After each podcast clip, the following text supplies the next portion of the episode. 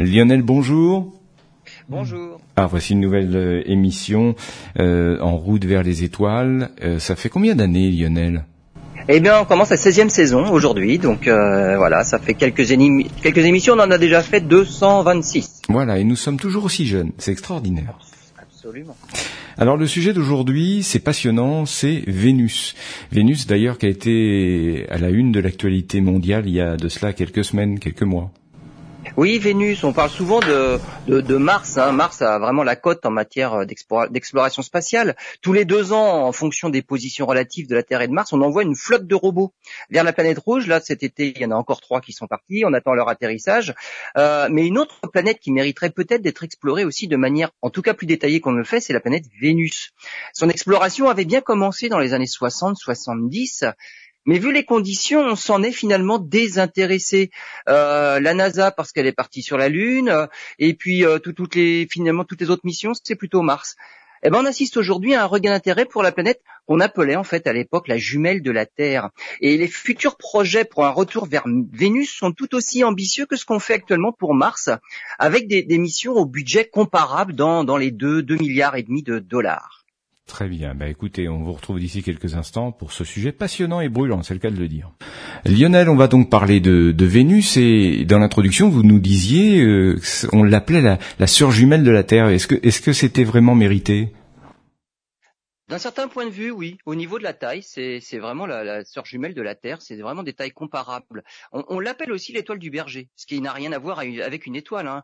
Euh, pourquoi l'étoile du berger? Parce qu'en fait, on la voit soit tôt le matin, euh, un peu avant le lever du soleil, soit le soir, un peu après le coucher du soleil. C'est soit la, le premier astre que l'on voit le matin, soit le dernier astre que l'on, le premier astre que l'on voit le soir, euh, parce qu'elle brille vraiment beaucoup dans le ciel. Donc elle est plutôt aux horaires, on va dire, euh, du berger qui sort ou qui rentre euh, son troupeau de, de, moutons ou de chèvres, si vous voulez. Et donc c'est pour ça qu'on l'appelle l'étoile du berger. Mais c'est bien comme, dans, dont il s'agit. Comme dans la chanson de Sheila, euh, les mages qui suivaient l'étoile du berger. Voilà, c'est tout. C'est juste une parenthèse, histoire de sourire l'étoile, elle n'a que le nom, c'est parce que ça brille fort dans le ciel comme une étoile, mais c'est bien une planète dont il s'agit. Euh, Vénus, pourquoi elle est soit tôt le matin et soit euh, plutôt euh, bah, tôt aussi le soir, finalement elle se couche assez tôt après le, après le, coucher du soleil, c'est parce qu'elle ne peut pas s'éloigner trop du soleil. C'est ce qui prouve, et c'est ce qu'on avait compris même à l'époque de, de, Galilée et même avant de Ptolémée, que son orbite est à l'intérieur de celle de la Terre. Euh, et de fait, l'orbite de la Terre, c'est 150 millions de kilomètres de rayon. Celle de, de, de Vénus, c'est 108 kilomètres. C'est les deux tiers. Les deux tiers de la taille de l'orbite de la Terre. C'est une planète que l'on ne peut pas voir, par exemple, à minuit, en plein milieu de la nuit. Comme on peut voir, par exemple, Mars. Actuellement, Mars, on peut la voir en plein milieu de la nuit, mais parce que Mars a une orbite qui est plus grande que celle de la Terre, donc elle peut être à l'opposé du Soleil par rapport à la Terre, et donc être visible en plein milieu de la nuit. Ce que ne peut pas faire Vénus et même Mercure, encore pire pour Mercure qui a une orbite encore plus petite. Bien sûr. Donc, Mercure est toujours assez proche du Soleil. Euh, donc Vénus est une planète qui reste à l'intérieur de l'orbite de la Terre.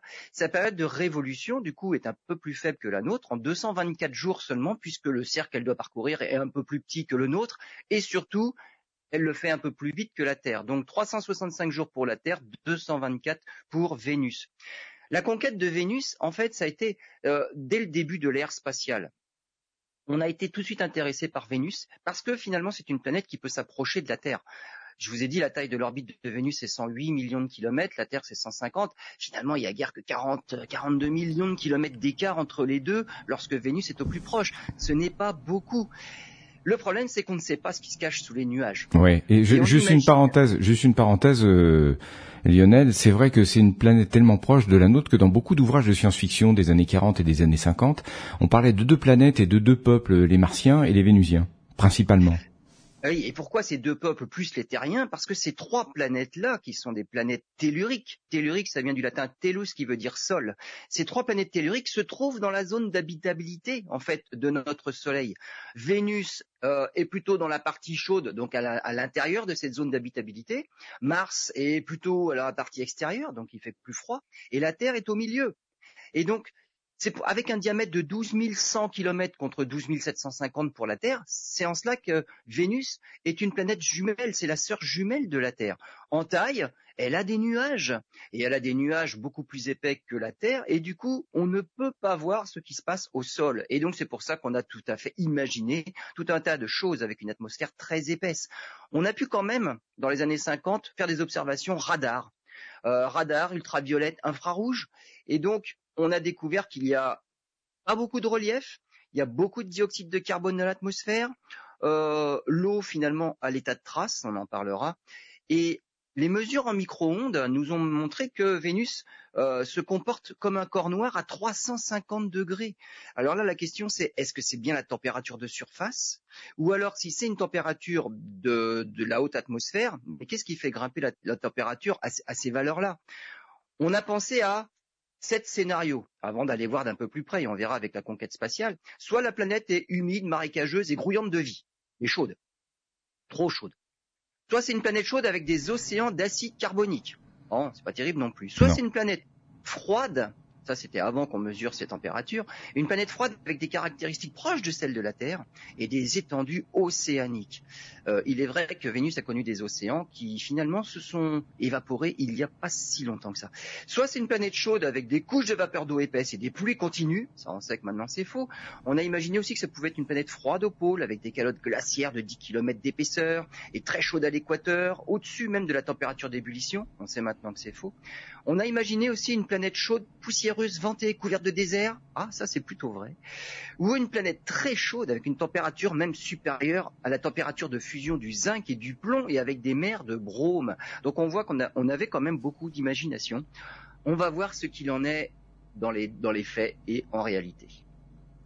Alors Lionel, dans cette émission consacrée à Vénus, vous allez un peu terminer cette description de cette planète un peu, particulière et si proche, et puis vous allez aussi nous parler des programmes spatiaux. Oui, bah, alors parmi toutes les hypothèses qu'on avait émises, bon, on se rend compte que c'est finalement une planète très chaude. Euh, on a on a réussi à voir ce qui se passait au sol grâce euh, à l'exploration radar. Donc on met en orbite une petite sonde, mais avec un radar, on peut traverser les nuages et finalement on fait de l'altimétrie et on se rend compte qu'il y a il y a effectivement des, des zones de différentes altitudes qu'on appelle les plateaux. Les zones élevées on appelle les plateaux. Par exemple dans l'hémisphère nord, il y a un plateau qui s'appelle Ishtar Terra euh, où culmine un mont, un, volcan, le mont Maxwell, un volcan de, plus de 11, de 10 km 7 d'altitude. Au sud de l'équateur, il y a le, plateau Aphrodite Terra, avec un autre volcan, Mahatma, 8 km d'altitude. Finalement, on a compté 167 volcans de plus de 100 km de diamètre. C'est bien plus que sur Terre. Euh, pourquoi ça? Ah, On a des hypothèses. La croûte vénusienne est assez vieille, de l'ordre de 600 millions d'années, à comparer à la croûte terrestre qui ne fait que 100 millions d'années. Pourquoi? Ben Parce que sur Vénus, il n'y a pas de tectonique de plaques. Euh, et justement, lorsqu'il y a une éruption volcanique, la, plaque ne, bougeant pas par rapport au point chaud du magma qui se trouve en dessous, eh ben la lave s'accumule ben, là où elle sort. Et donc ça fait monter, monter, monter la taille des volcans. Alors que sur Terre, ben, il y a bien des points chauds, par exemple à Hawaï, mais comme la plaque au-dessus se déplace, ça fait un autre volcan et le premier n'a pas eu le temps de monter suffisamment haut pour battre des records. Euh, on, a même des, des, des, doutes, des soupçons sur une actuelle activité, une activité volcanique en cours. Comment on le sait? Parce qu'on voit des conditions de dioxyde de soufre, par exemple, qui, des concentrations de dioxyde de soufre qui fluctuent. Elles ont baissé entre 78 et 86, elles ont bondi en 2006, et elles ont baissé à nouveau d'un facteur 10 entre 2006 et 2012, euh, ce qui fait qu'on pense qu'il y a quelque chose qui fait que les concentrations, par exemple, en dioxyde de soufre, et on imagine que c'est volcanique, eh bien, il y a des fluctuations, ça veut dire que les conditions volcaniques, les éruptions sont en cours, s'arrêtent et repartent. Il y a aussi des cratères sur Vénus, entre 3 et 280 km de diamètre. Il y en a pas, on n'en a pas trouvé en dessous de 3 km euh, de diamètre, pour une bonne raison, c'est l'épaisseur de l'atmosphère. Finalement, les cailloux, les astéroïdes, les météorites, qui pourraient faire des cratères plus petits que 3 km, elles sont suffisamment freinées ou disloquées, désagrégées dans l'épaisse atmosphère qu'elles ne finissent même pas jusqu'au sol. Donc il faut vraiment une météorite suffisamment grosse pour atteindre le sol pour y faire un cratère, et ces météorites suffisamment grosses font de toute façon des cratères de plus de 3 km de diamètre. Parlons des premières missions. Euh, ce qu'on ne sait peut-être pas, ce qu'on a oublié, c'est que, à l'instar de la, de la conquête lunaire qui était une course entre les Américains et les Soviétiques, pour Vénus, c'était exactement pareil. On a assisté à une véritable course entre Américains et Soviétiques aussi pour aller découvrir ce qui se passait sur Vénus. Et, les premières sondes soviétiques, elles partiront même avec une bouée au cas où il y aurait une surface liquide. Euh, le problème pour atteindre Vénus, c'est que on prend beaucoup de vitesse en se déplaçant vers une planète qui se trouve à l'intérieur de l'orbite de la Terre. Alors je m'explique, je vais prendre une, une petite euh, une petite image. Euh, imaginez le, un matelas qui, qui, va qui va illustrer finalement l'espace et vous mettez une boule de bowling au milieu. Ça c'est le Soleil. Et la cuvette que fait le, cette boule de bowling sur le matelas, c'est l'attraction gravitationnelle du Soleil. C'est une façon de voir la gravitation, la force d'attraction gravitationnelle. En fait, c'est la façon de voir d'Albert Einstein avec la relativité générale. Donc, vous voyez bien que lorsque l'on se rapproche du Soleil, on descend dans la cuvette et on prend de plus en plus de vitesse. Bah oui, on est attiré par le Soleil. Les planètes décrivent des orbites dans cette cuvette-là, et l'orbite de Vénus est plus proche du Soleil que ne l'est l'orbite de la Terre. Ça veut dire que lorsqu'on prend l'élan pour s'échapper à l'attraction gravitationnelle de la Terre, on sort de la petite cuvette créée par la, on va dire la, la, planète Terre, et on tombe dans la grosse cuvette qui est créée par le Soleil. Et donc on prend de la vitesse pour aller vers Vénus, et le plus dur c'est de freiner. Ça veut dire que toutes les premières sondes n'ont jamais eu pour objectif de se mettre en orbite, mais de ne faire que passer. Et en passant, ben on va prendre des images, on va faire ce qu'on peut en passant. Mais donc aller vers Vénus et encore pire vers Mercure, c'est toujours des, des, des, des missions qui sont difficiles à élaborer, à mettre en place. Et donc c'est plus facile d'aller vers l'extérieur. On prend l'élan et on donne beaucoup d'élan pour aller vers l'extérieur et on ne fait que ralentir. C'est facile de se mettre en orbite autour de Jupiter ou de Saturne. Ça l'est beaucoup plus c'est beaucoup plus difficile pour aller se mettre en orbite autour de Vénus ou même de Mercure. On continuera pour la conquête spatiale dans la partie suivante. Absolument, tout de suite. Alors Lionel, euh, vous allez nous parler des, des suites de cette conquête spatiale, parce que c'est vraiment, vous parliez des soviétiques tout à l'heure, mais il n'y a pas eu que les soviétiques. Non, il n'y a pas eu que les soviétiques, mais on va remonter en 1961, le 4 février. Là, c'est Sputnik 1, c'était c'était soviétique. Euh, il y a eu des, des, des soucis. Alors, j'ai parlé de soucis pour atteindre Vénus. Il fallait déjà euh, réussir à décoller finalement. Donc, euh, problème de défaillance du premier étage, mauvaise trajectoire, pas de chance. Euh, Vénéra 1, donc on arrive dans les sondes Vénéra, 1961 aussi. Échec au lancement le 15 janvier. Hein. Euh, il y a eu un, un, deuxième essai finalement le 12 février qui lui a réussi. Le problème, c'est qu'on a perdu le contact avec la sonde à simplement 1 700 000 kilomètres de Vénus. Euh, les calculs ont montré par la suite que la sonde a dû passer à moins de 100 000 kilomètres de Vénus, mais comme on avait perdu le contact, ça ne servait strictement plus à rien. Euh, ensuite, on est passé euh, à d'autres missions donc soviétiques. On a eu des, missions 19, alors ça c'était Sputnik 19, 20, 21. Euh, Sputnik 19 est resté en orbite terrestre, il est retombé sur Terre même trois jours plus tard. Le, vent est, resté en orbite terrestre euh, à, cause d'un arrêt du dernier étage. Et le 21, lui, il a explosé euh, au décollage le 12 septembre 61. Euh, en 1962, Là, c'est les, les, les, Américains, 22 juillet 62, décollage de la sonde Mariner 1 pour un survol. Euh, le problème, c'est que au décollage, il y a aussi une déviation de sa trajectoire qui n'était pas optimale. Ça a fini par une autodestruction. Le 27 août, Mariner 2, américain donc, survole de la planète le 14 décembre à 34 800 kilomètres d'altitude. Enfin, c'est la première qui a à peu près réussi. Et là, c'est la fin d'un mythe. On voit que c'est un monde hostile, des vents violents, une atmosphère acide, température 425 degrés et on mesurait à l'époque déjà une pression de 20 atmosphères. 20 atmosphères, c'est quand même 20 fois plus que sur Terre. Pas de champ magnétique, donc pas de protection contre les rayonnements ionisants, le vent solaire et les rayons cosmiques. Euh, et comme je le disais, pas de mise en orbite. Hein. Elle a continué sa route. Elle est, et elle est restée en orbite autour du Soleil avec une perte de contact en janvier 63. De 1962 à 69, il y a eu 13 sondes soviétiques. Alors, des Vénéra, des Cosmos, des ondes, euh, pratiquement tous des échecs. En, en 67, par exemple, Vénéra 4. Alors Vénéra 4 est comme c'est une, avec une, avait une capsule euh, qui a été larguée dans l'atmosphère le 18 octobre. Et la sonde a quand même transmis des données jusqu'à une altitude de 20 km. Ensuite, elle a été écrasée par la pression. Qu'est-ce qu'elle a transmis comme données? 98, 90% de dioxyde de carbone dans l'atmosphère, 7% d'azote et 0,7% d'oxygène. Et un champ magnétique finalement extrêmement faible, seulement 0,03% du champ magnétique terrestre. Mariner 5, le 14 juin, on est en 1967, euh, trois jours avant le Vénéra 4, et elle survole euh, Vénus le 19 octobre, pression sans atmosphère. Les Vénéra 5 et 6 alors, ce sont des sondes quand même beaucoup plus solides que les Venera, Venera 4, par exemple. Euh, C'était en 1969. Euh, le but était d'essayer d'atteindre le sol, puisqu'on voyait qu'à cause de la pression, on n'arrivait même pas à atteindre le sol. Euh, et les soviétiques, leur problème, c'est qu'ils ont, ils ont quand même perdu le contact lorsque la pression a atteint 27 atmosphères. Euh, la durée de vie, 53 minutes simplement pour Venera 5, 51 minutes pour Venera 6.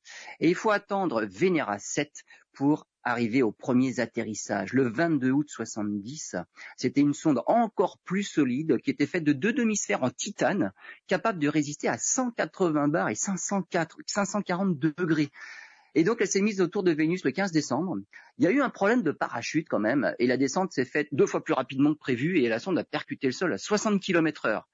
Elle est restée couchée sur le côté, mais elle est parvenue à transmettre des données pendant 22 minutes. Température 475 degrés et une pression de 90 atmosphères.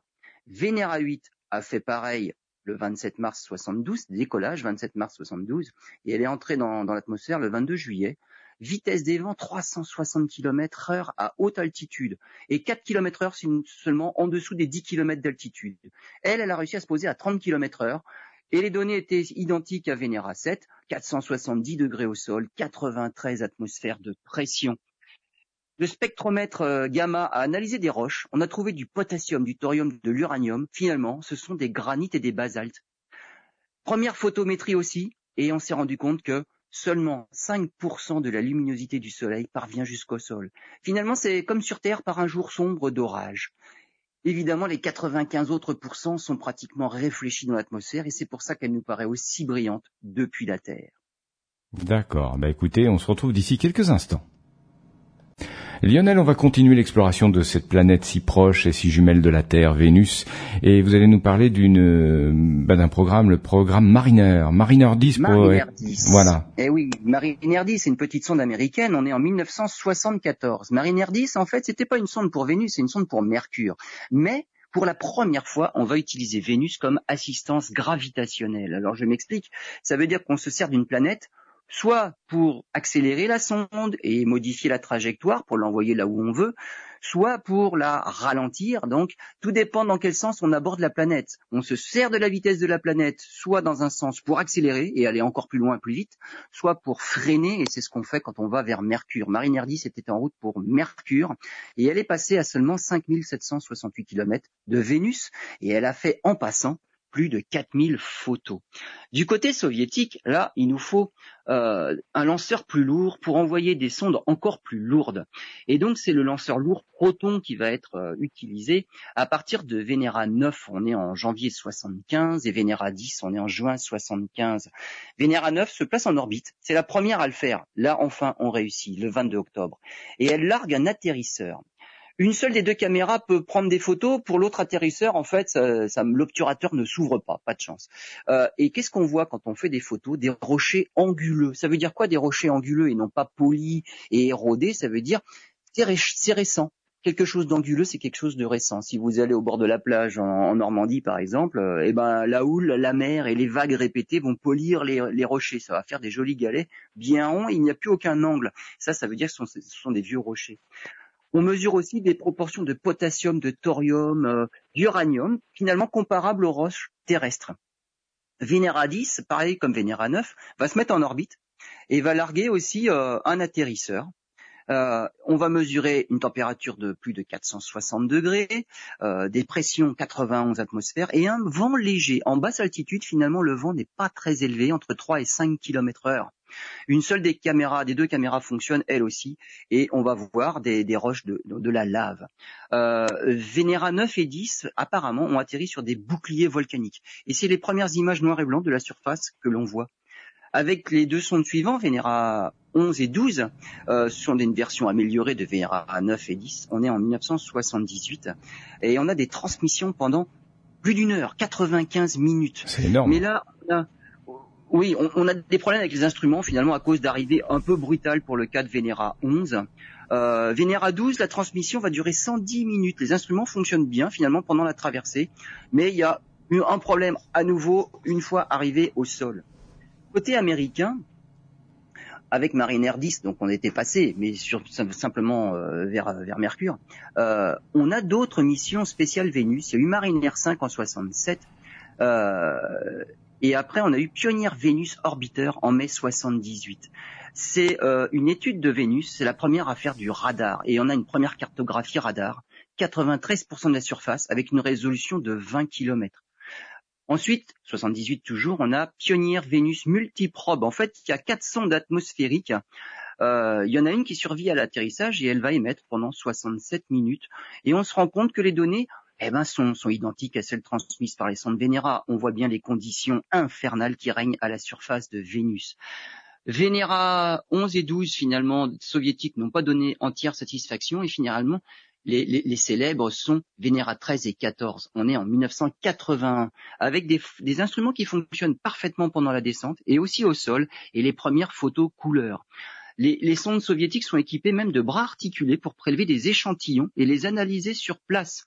Euh, et on se rend compte que ce sont des basaltes. Vénéra 14, malheureusement, euh, a un bras articulé qui est un peu défaillant. Elle ne récupère qu'un seul échantillon et le contact est perdu finalement seulement après 57 minutes. Vénéra 15 et 16, là on fait une cartographie radar comme pour les Américains. Et on attend la super sonde, c'est la sonde Magellan de la NASA en 89. Une cartographie radar 98% de la surface avec une résolution de seulement 75 à 100 mètres en plus de 4200 orbites. Et on se rend compte que sur 95, 85% de la surface, il y a des dépôts volcaniques avec une activité peut-être récente ou même en cours. Et après la sonde Magellan en 89, bah finalement la NASA va se désintéresser de Vénus pour se concentrer exclusivement sur Mars.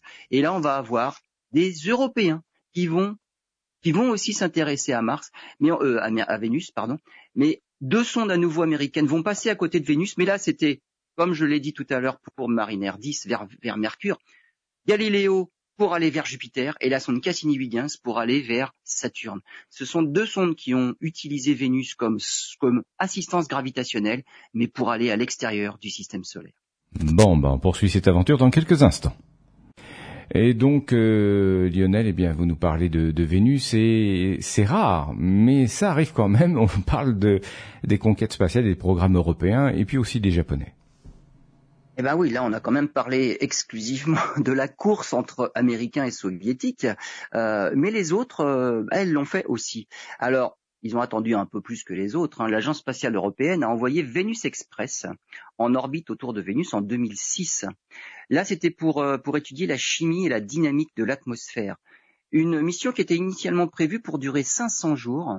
Elle a été, comme c'est souvent le cas, plusieurs fois prolongée, puisque tant qu'il y a de l'énergie, on prolonge la mission, et elle a été prolongée jusqu'en 2015.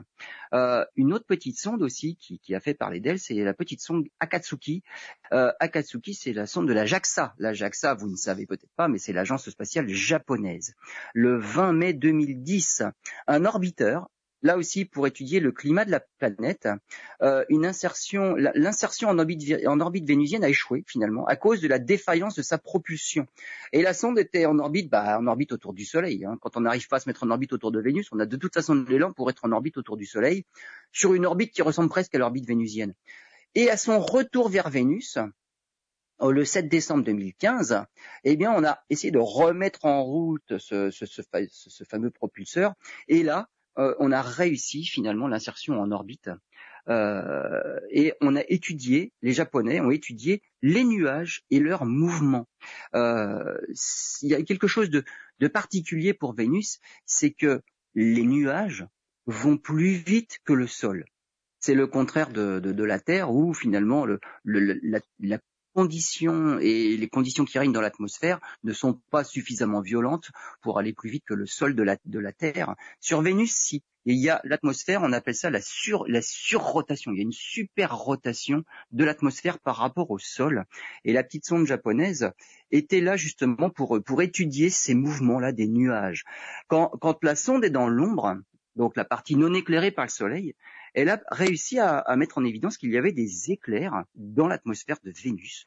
Euh, les éclairs sur Terre, il y a évidemment euh, les, orages, euh, mais il y a aussi des éclairs dans les, nuages volcaniques. C'est-à-dire que lors d'une éruption volcanique, on envoie des, poussières, des scories dans l'atmosphère, ça crée des frottements et il y a des éclairs dans le nuage de poussière volcanique.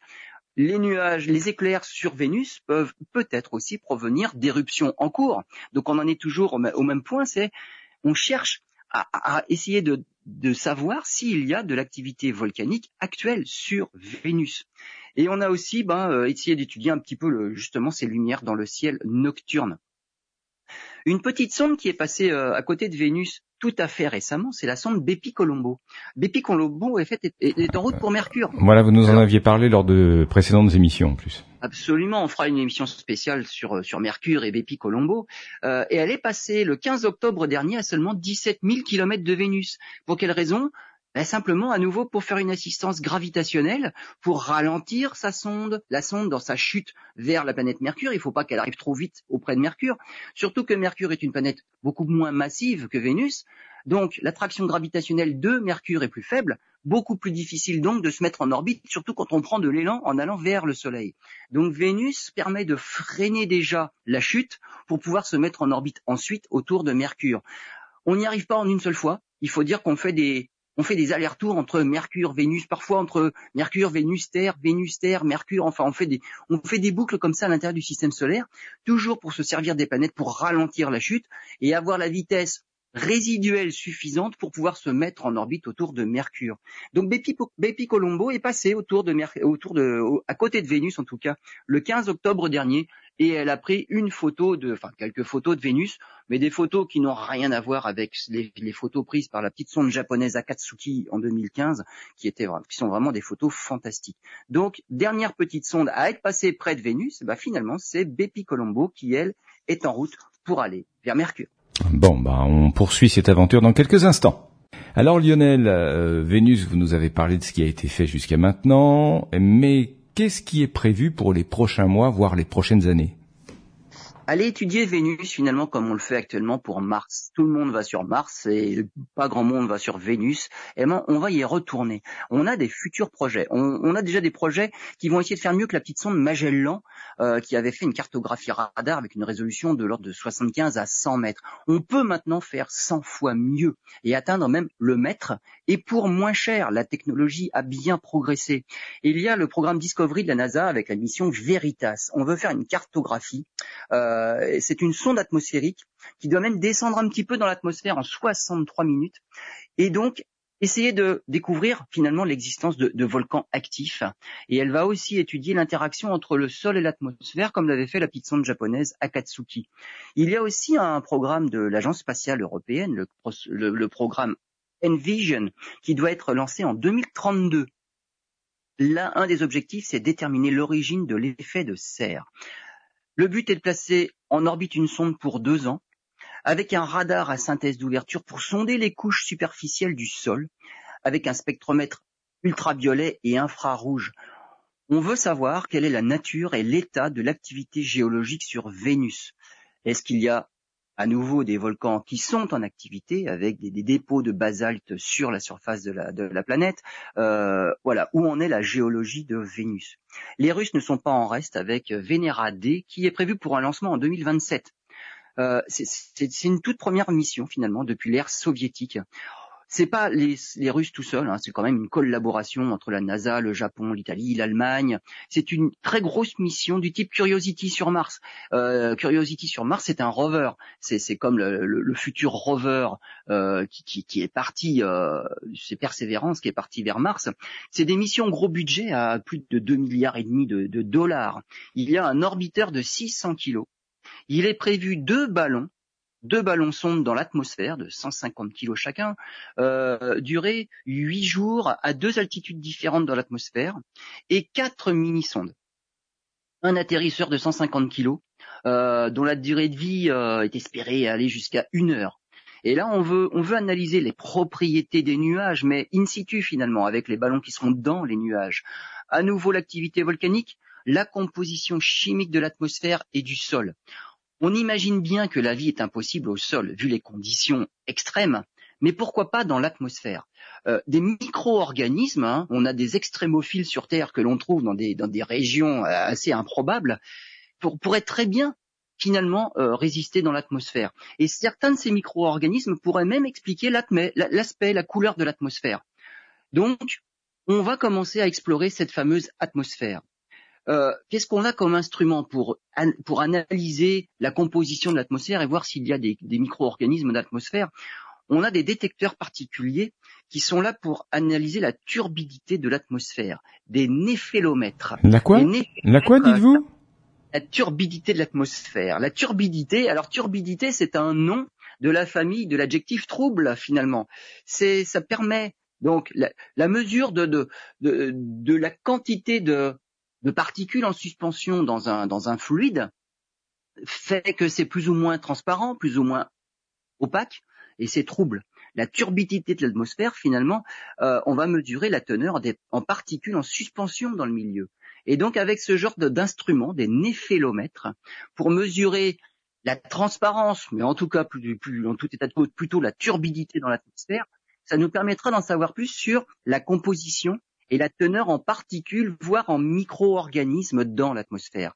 Donc voilà ce que l'on prévoit de faire dans les futures missions. Euh, c'est pas tellement retourner au sol pour voir s'il y a de la vie au sol. Ça, on n'y croit pas du tout. 90 euh, atmosphères au sol et près de 500 degrés au sol euh, de manière continue, quelle que soit euh, l'orientation de la planète, c'est c'est pas possible de trouver de la vie dans ces conditions-là. Mais par contre, dans l'atmosphère, à une certaine altitude qui permettrait des conditions plutôt favorables, alors là, oui, il n'y a aucun problème. Et on va reparler justement euh, la découverte de la fameuse phosphine. D'accord, bah on se retrouve dans quelques secondes. Lionel, nous sommes tout oui, on poursuit cette exploration de la planète Vénus. Il y a plein de surprises quand même. Hein on a annoncé au mois de septembre dernier la découverte de phosphine dans l'atmosphère de Vénus. Et là, évidemment, là, ça, ça intrigue. C'est quoi, c'est quoi la phosphine? ça, intéresse. C'est une molécule avec du phosphore. On en trouve sur Terre. Euh, on en trouve sur Terre. Euh, il y a évidemment des processus naturels. Euh, la foudre, le volcanisme, évidemment, peut créer de la phosphine, mais pas en très grande quantité. Euh, le reste sur Terre, la phosphine est expliquée par des conditions biologiques. Euh, bien évidemment, on n'imagine pas que sur Vénus, euh, cette phosphine soit créée par des conditions biologiques, peut-être du volcanisme, comme sur Terre, mais en tout cas, là encore, les quantités ne seraient pas significatives. Donc on essaye d'imaginer, mais d'où peut venir cette phosphine? Ce qu'on a imaginé pour Vénus, euh, c'est une façon, on va dire, euh, on appelle ça la panse permise, c'est-à-dire que c'est amené par des météorites. Sur Terre, il tombe 10 000 tonnes de météorites par an.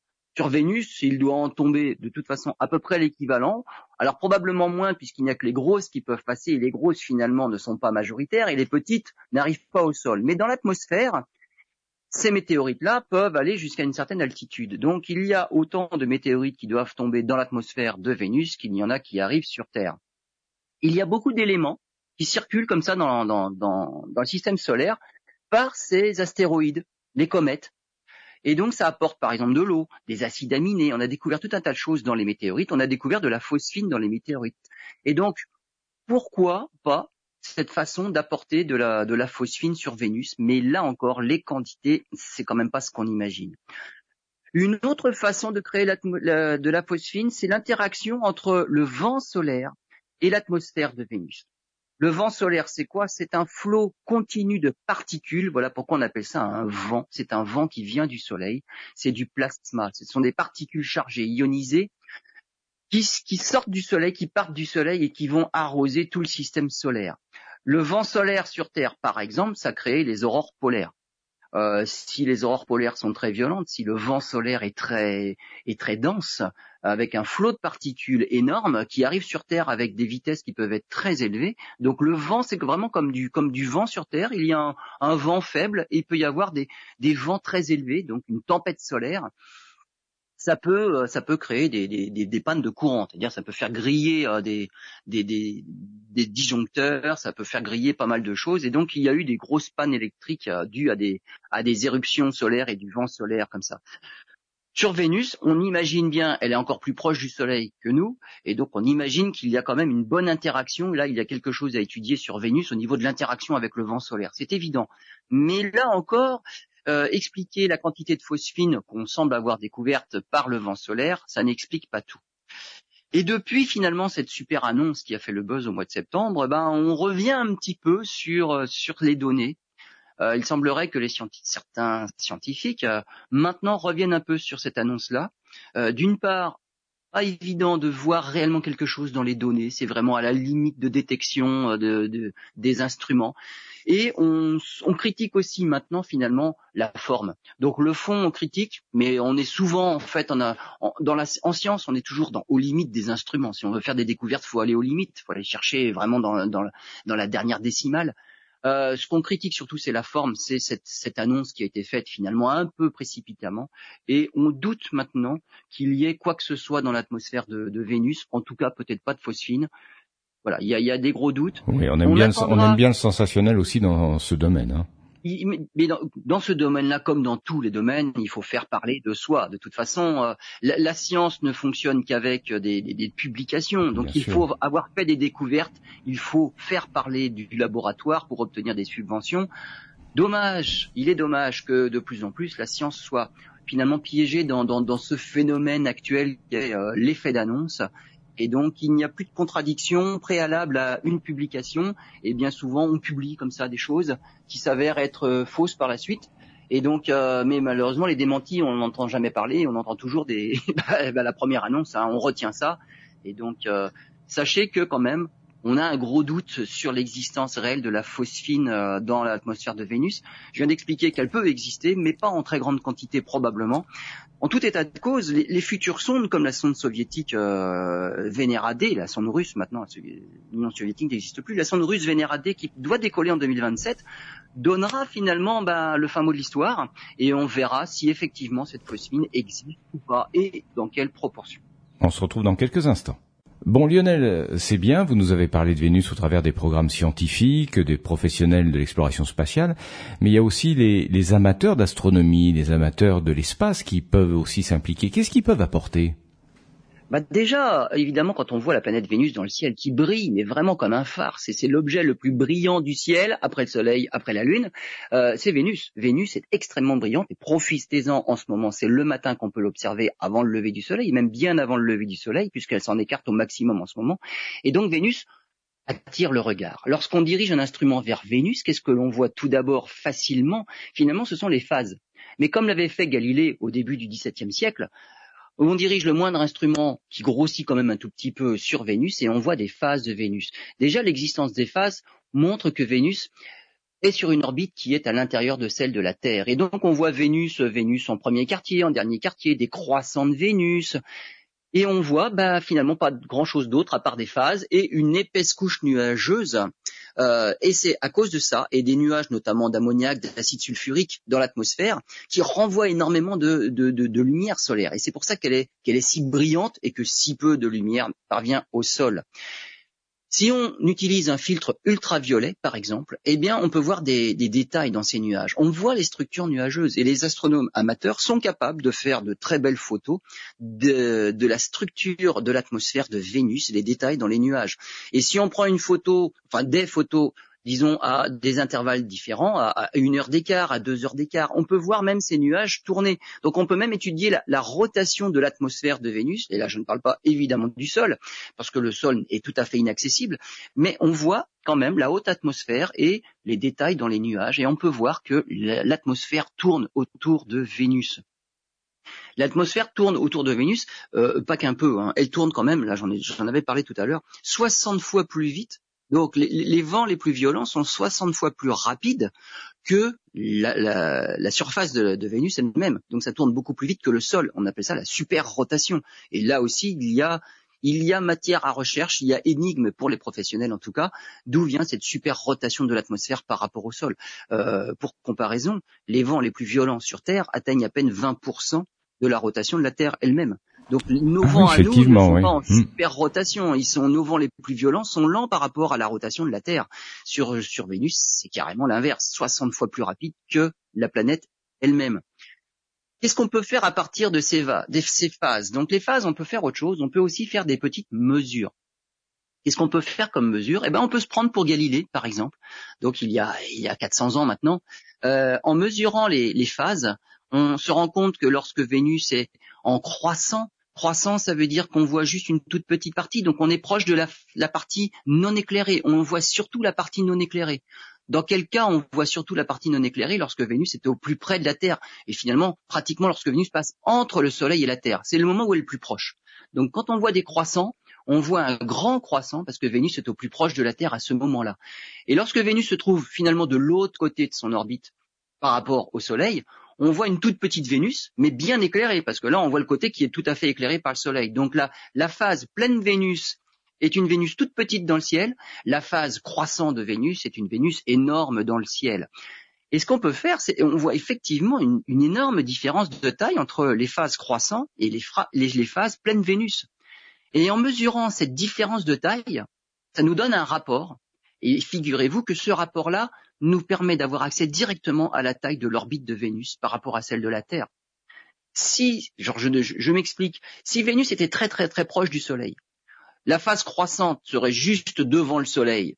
Elle n'est pas, elle est pas très très pas très grande, et la phase pleine Vénus est juste de l'autre côté du Soleil, c'est pas très petit. Le rapport entre les deux tailles là, finalement, est assez est assez faible. Si Vénus, au contraire, est très très très proche de la, de la Terre, la phase croissante est énorme, parce que Vénus serait au plus près de la Terre, et la phase pleine Vénus, qui est tout à fait de l'autre côté, donc très très très loin, serait très petite. Là, le rapport entre les deux tailles serait énorme.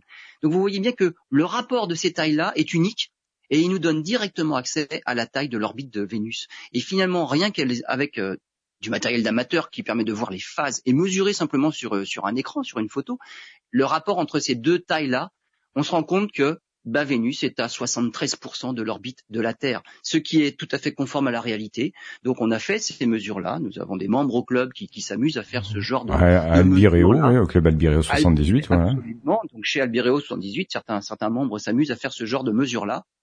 Et donc on se rend compte que bah, eh ben, si on connaît la taille de l'orbite de la Terre, 150 millions de kilomètres, les deux tiers, eh ben, ça nous met à 109 millions, 73%, c'est 109 millions de kilomètres. C'est tout à fait euh, conforme à la, réalité. Donc on peut refaire le genre d'expérience qu'a fait Galilée il y a 400 ans et donc euh, et mesurer finalement la, la, la taille de l'orbite de, Vénus qui se trouve bien à l'intérieur de celle de la Terre. Et donc Vénus tourne bien autour du Soleil, mais Galilée l'avait déjà dit il y a quatre siècles. Bon, c'est important de le préciser parce qu'il y en a encore qui pensent que le Soleil tourne autour de la Terre, des fois qui tourne, qui tourne autour de Vénus aussi, on sait jamais. Hein. Bon, bref.